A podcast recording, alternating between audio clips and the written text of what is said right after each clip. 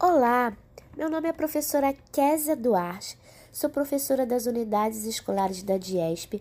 Seja bem-vindo ao quinto podcast do primeiro bimestre, módulo 1 do ensino fundamental, anos finais do segundo segmento. Isso mesmo, essa é a nossa última aula temática do primeiro bimestre, do módulo 1. E vamos falar sobre fontes de energia.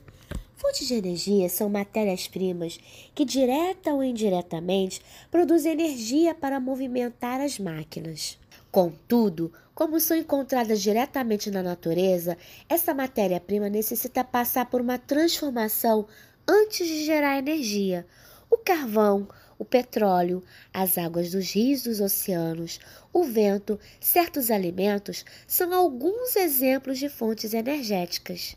A energia gerada será empregada em diversos fins, como transporte, indústria, agricultura, uso domésticos e etc.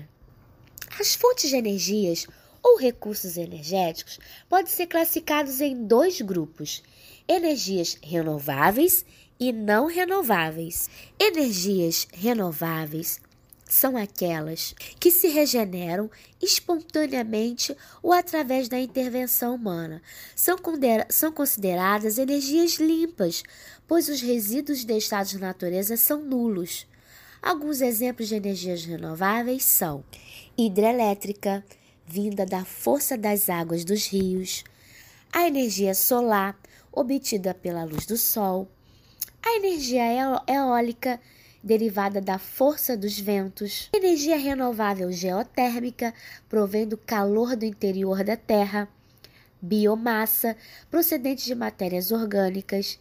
Mares e oceanos, natural da força das ondas. E o hidrogênio, que provém da reação de hidrogênio-oxigênio que libera energia. Todas essas citadas são chamadas e são exemplificadas de energias renováveis, são aquelas que se renovam porque vêm da natureza. Diferente das energias não renováveis, são aquelas que, uma vez esgotadas, não podem mais ser usadas e nem regeneradas, pois é necessário muito tempo para sua formação. Por isso, elas têm um fim suas reservas são finitas, são consideradas energias poluentes, porque sua utilização causa danos para todo o ecossistema.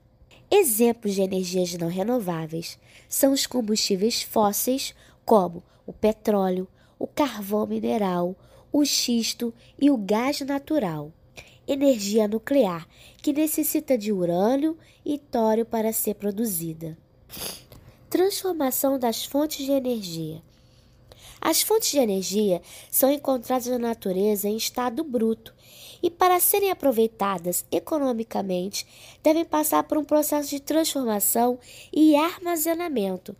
A água, o sol, o vento, o petróleo, o carvão, o urânio são canalizados pelo ser humano e em centros de transformação.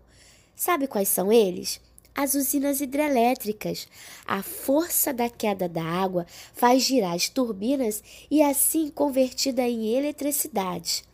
Refinarias de petróleo. O petróleo é transformado em óleo diesel, gasolina, querosene. Usina termoelétrica. Através da queima do carvão mineral e do petróleo, obtém-se energias. E coquerias o carvão mineral é transformado em coque, que é um produto empregado para aquecer altos fornos de siderurgias e indústrias. É bom ressaltar que o Brasil vem buscando fontes de energias alternativas, que são renováveis e principalmente não poluentes. No Brasil, o uso do álcool é proveniente da cana-de-açúcar como fonte de energia. Data de 1975 que foi implantado o primeiro Programa Nacional do Álcool, o Pró-Álcool, em decorrência da crise do petróleo. Hoje ela é usada como aditivo à gasolina e utilizada no mundo inteiro.